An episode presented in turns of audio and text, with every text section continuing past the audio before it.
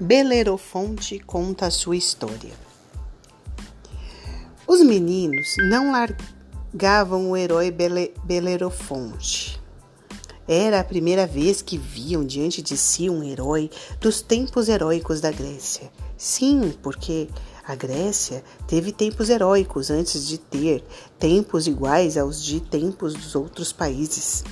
Nesses tempos heróicos, tudo lá eram maravilhas: deuses, semideuses, ninfas, faunos pelas florestas, nai, naiades tri, e tritões nas águas, silfos nos ares. O tremendo Hércules andava realizando aqueles prodígios denominados os doze trabalhos de Hércules, cada qual mais assombroso. Ah, a Grécia foi a verdadeira juventude da imaginação humana. Depois da Grécia, essa imaginação foi ficando adulta e sem graça, lerda. Nunca mais teve o poder de criar maravilhas verdadeiramente maravilhosas. Aquele herói Belerofonte, por exemplo. Senhor herói, murmurou Emília, plantando-se plantando na frente. Conte-nos um pedaço da sua vida que deve ser uma beleza. Era tão, era tão famoso o herói que todos não tiravam os olhos dele. Até tia Anastácia o espiava lá da copa, de minuto em minuto, perto dos gregos antigos, os, as gentes de hoje pareciam verdadeiras corujas. Ah, minha história! exclamou Belerofonte. Corre o um mundo contada por numerosos poetas, entre eles o velho Exídio, e o grande Homero. Este eu sei quem é, disse Pedrinho, um grego que andava pelas ruas contando histórias. Sim, o maior poeta da antiguidade. Até hoje os seus poemas são lidos, admirados e estudados pelos homens. A Ilíada e a Odisseia. Vovó já nos falou deles. Mas não basta conhecê-los de nome, observou o herói. É preciso lê-los. Vovó diz que ainda é cedo e que há uma leitura para cada idade. E tem razão, realmente ainda é cedo para vocês compreenderem Homero, disse o grego. Mas conte sua história, herói, herói, insistiu Emília. Como foi que você venceu e apagou o fogo da quimera? Belerofonte sorriu per, da pergunta e contou. Isso é velho como o tempo. Foi na Lícia, um reino que houve na Ásia Menor, governado pelo rei Iobates. Sim, na Lícia. E Belerofonte fez uma pausa como a recolher velhas recordações. Deu um suspiro e continuou. Misteriosamente apareceu na Lícia um terrível monstro que se meteu a fazer espantosos estragos na população, a Quimera. Tinha três cabeças, uma de leão, outra de cabra e outra de serpente. Bastava isso para que já fosse um hediondo monstro, mas não ficava nisso, pois as três cabeças tinham a propriedade de expelir fogo infernal. E as, essa circunstância o tornara invencível, pois não permitia que ninguém o atingisse. As línguas de chama torravam os atacantes à distância e ainda com esse fogo, a quimera incendiava florestas e aldeias. Tão ruins foram ficando, tão ruins foram ficando as coisas que o rei Iobatés, na maior, no maior dos desânimos, só pensava em fugir de lá antes que aquilo virasse um deserto. Foi quando cheguei. Eu estava em pleno apogeu da minha mocidade, todo ardores e avidez da glória. Naquele tempo, os moços só, só podiam distinguir-se realizando feitos heróicos. Era no período em que tínhamos no grande Hércules um momento supremo. Equiparar-se a Hércules constituía o sonho de todos os jovens gregos. E o Senhor tinha ido a Lícia justamente para curar, para procurar aventuras, não é? perguntou o narizinho. Sim, fora esse o objetivo da minha viagem. Sair, sair de casa para correr o mundo e realizar façanhas. Tal qual o senhor Dom Quixote, lembrou Emília. Ele também varejava a Espanha atrás de aventuras, mas apanhou demais, coitado. Cada sova. Todos voltaram os olhos para o cavaleiro da Mancha, que por felicidade não ouvira a inconveniente observação. Belero Fonte continuou. Logo que o rei Iobatés teve notícia da minha chegada, lembrou, lembrou-se da quimera. Quem sabe esse moço é capaz de destruir o flagelo que está arruinando o meu reino. Mandou chamar-me e expôs a situação. Por que não tentas a gloriosa empresa? Disse-me por, disse por fim. Aceitei a luva. Real Senhor, respondi, o vosso convite me fala a ambição. Vou dedicar a minha vida inteira ao combate ao monstro. E saí, informei-me de tudo quanto ocorria de boca a boca do povo a respeito da quimera os lugares que frequentava, a caverna que morava, os seus hábitos, as suas inclinações, percebi logo que rematada loucura que seria contar apenas com as minhas armas comuns e a, a espada e a lança. Que falta fazia naquele tempo uma boa Mauser! exclamou Pedrinho. Hoje não há mais desses monstros, porque com uma bala dum-dum qualquer caçador dá, dá cabo deles. O príncipe, que não sabia o que fosse Mauser, não, não entendeu e continuou. Eu tinha que aliar-me a um cavalo, mas a um cavalo excepcional que possuísse dons fora do comum. Como um bucéfalo de Alexandre, lembrou Narizinho. O príncipe também não entendeu por que Bucéfalo não era cavalo do tempo dele e continuou. Mas onde esse cavalo, pondo-me a indagar, encontrei um povo, no povo a tradição de um corcel de asas de nome Pégaso.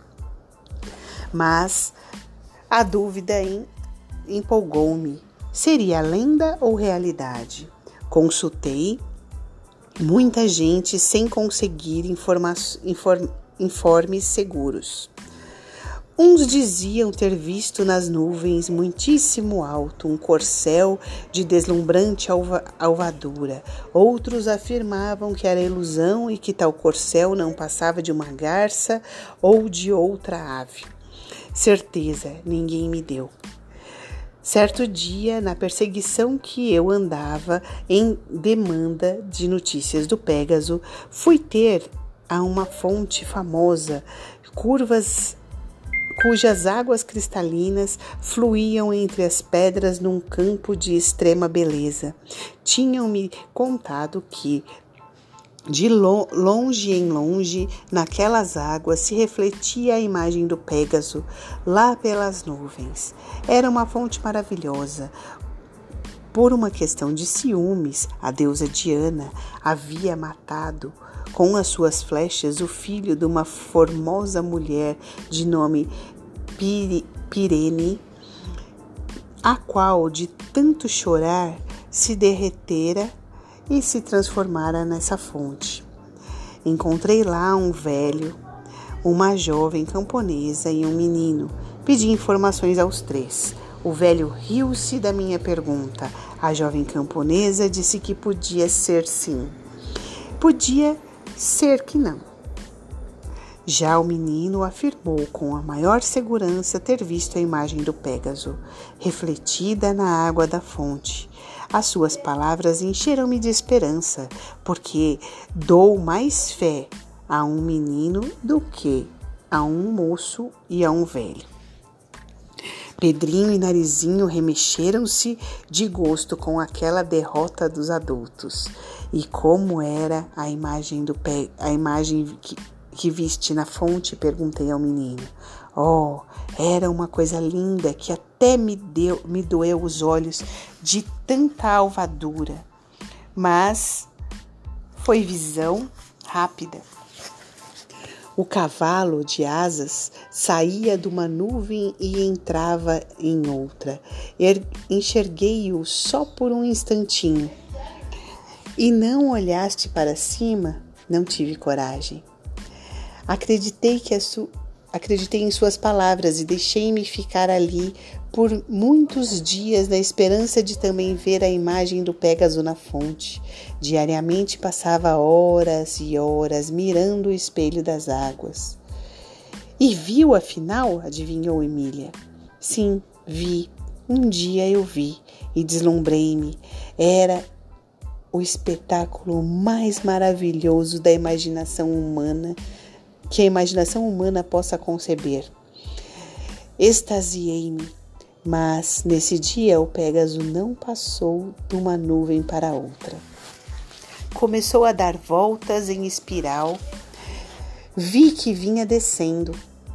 Eu levava comigo um freio mágico de ouro. Se seguisse, se conseguisse aproximar-me do Pégaso e lançar-lhe lançar esse freio instantane instantaneamente, o transformaria no mais manso e dócil corcel do mundo.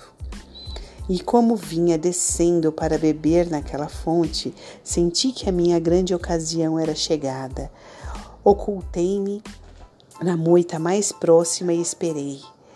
E ele foi e sentou disse Emília, batendo palmas. Sim, ele pousou a uns vinte passos distantes da moita. Pousou, fechou as asas, cor de neve, aproximou-se da fonte na qual bebeu regaladamente. Em seguida, pastou umas flores do campo, deitou-se com as pernas para o ar. Isso é espojar-se, explicou Pedrinho. O conselheiro sempre faz. Sim, espojou-se com delícias como qualquer cavalo comum. Eu, perto, aguardava o momento oportuno para o bote. De repente, zás! Criei coragem, saltei-lhe sobre o lombo. Oh, o, do, o espanto do Pégaso e o salto que, que dou. Senti-me arremessado às alturas. O Pégaso corcoveava como um demônio. Agarrei-me com toda a força ao encontro das suas enormes asas e tive a felicidade de não cair. Pégaso, que jamais fora montado por ninguém, não podia compreender o que se passava, aquele estranho peso em seu lombo, um homem bifurcado nele. Pinoteou e corcoviou, fez o que pôde para agarrar-me com os dentes. Depois desceu no campo e experimentou novos pinotes em terra corcovos, empinamentos e eu firme. Isso é que é ser peão, disse Pedri, berrou Pedrinho. Se fosse aquele Chico Macota do Coronel Teodorico, já havia se esborrachado cem vezes. O homem é só prosa e pinga. Belerofonte prosseguiu. Em dado momento, o Pégaso parou um instantinho para pensar. Curvei-me então sobre o seu pescoço e lancei o freio. Pronto, Instantaneamente o cavalo se transformou em um cordeiro de mansidão. Só porque pensou, disse Emília, é um perigo. Nastácia conta a história de um burrinho que mordeu, que morreu de tanto pensar. Belerofonte lançou a boneca um olhar desconfiado e prosseguiu: Bem, metade da minha empresa estava realizada. Tinha que cuidar da outra metade. A luta contra a quimera. Dei rédeas ao Pégaso e subi a grande altura. De lá eu olhei o mundo que tinha aos meus pés norteado-me. Lancei-me na direção do reino de Lícia. Como Pégaso fosse baixar, baixando, breve pude di distinguir um tanto de terras pedregosos, áridos, sem vegetação, onde havia um grande amontoado de rochas. De ser ali a caverna, deve ser ali a caverna do monstro, pensei comigo, e era. Fiz Pégaso pousar bem de frente à sombria boca da caverna. Olhei e lá estava a quimera dormindo, mas dormindo de modo dos bichos de três cabeças, enquanto duas dormiam, a terceira velava. Qual das cabeças velava? perguntou Pedrinho. A de serpente. Mas assim que me deu, que me viu, acordou as outras. De que modo? Com um grito ou uma, coto, uma cotovelada? Narizinho cutucou-a. Onde você viu cotovelo na cabeça de cobra? Disse Emília. Disse Narizinho para Emília. Numa terra de bichos de três cabeças, bem que pode haver cotovelos e até tornozelos em uma cabeça de cobras. Dona Benta deu uma risadinha filosófica. Belerofonte continuou. Assim que as, as outras cabeças acordaram, o monstro voltou-se para minha direção, e das três horrendas goelas saiu um jato de chamas que por um triz não nos torrou. Mesmo assim, algumas penas do Pégaso foram chamuscadas, mas o animal ligeiro, de um arranco, pôs-se fora do alcance do jato. Com certeza, foi daí que os alemães tiraram a ideia daqueles lança-chamas que usaram na guerra, observou Pedrinho. Pôs-se fora de alcance das chamas, repetiu Belerofonte, e numa flu fulminante manobra de flanco, aproximou-se da quimera o necessário para que eu pudesse atingi-la com a ponta da espada.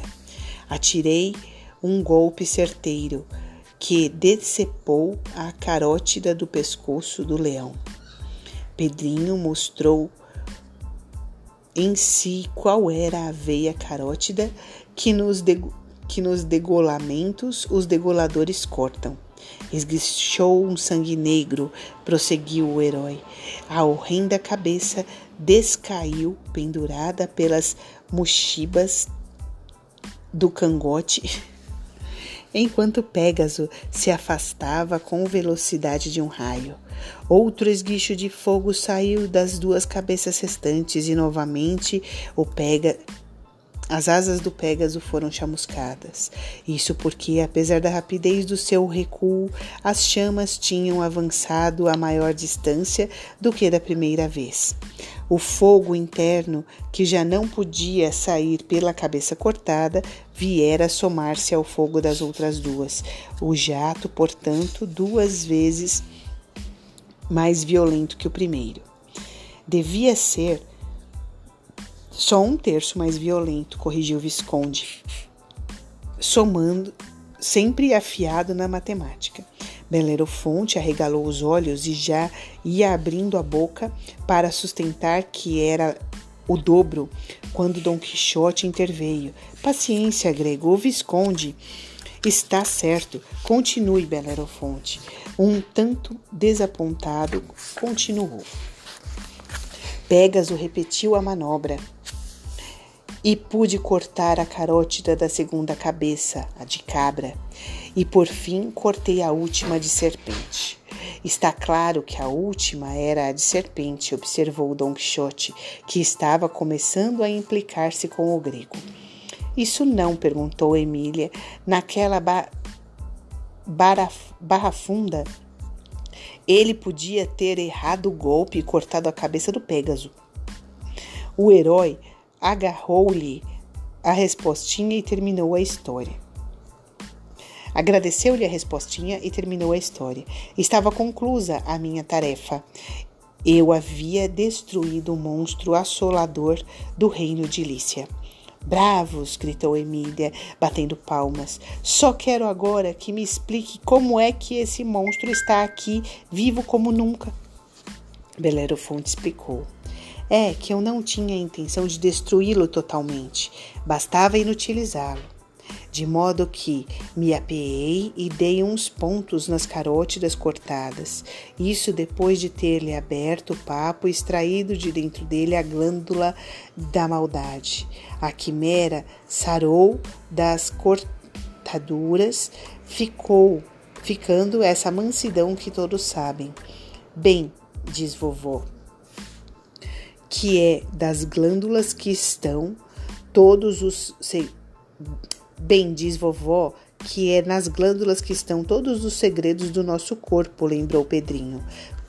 Cada glândula serve para uma coisa, governa uma coisa. Existe, por exemplo, uma tal glândula tireoide que governa o crescimento dos animais e ela funciona com muita força. Sai um gigante se ela cochila, sai um anão. Mas será que os gregos daquele tempo já sabiam disso? De, de, duvidou o narizinho. Dona Benta respondeu: Os gregos, minha filha, sabiam por palpite todas as coisas que os modernos sabem por experiência. Isso é, sabiam sem certeza. Adivinhavam. Foram os adivinhadores do mundo. As nossas certezas modernas baseiam-se na experiência, as certezas dos gregos baseiam-se na intuição, isto é, numa espécie de adivinhação. Não há teoria moderna que não seja esboçada numa obra de um antigo sábio grego. Assim é, minha senhora, confirmou Belero Fonte, admirado da sabedoria da velhinha. Eu abri o papo da quimera e vendo lá a glândula corteia sem saber o que fazia, mas qualquer coisa que me cochichava que era ali a sede de maldade do monstro, e era. E que prêmio recebeu do tal Iobatés? perguntou Emília.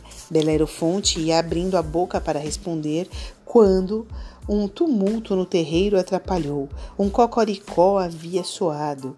Peter Pan! exclamaram os meninos na maior, no maior assanhamento e saíram correndo.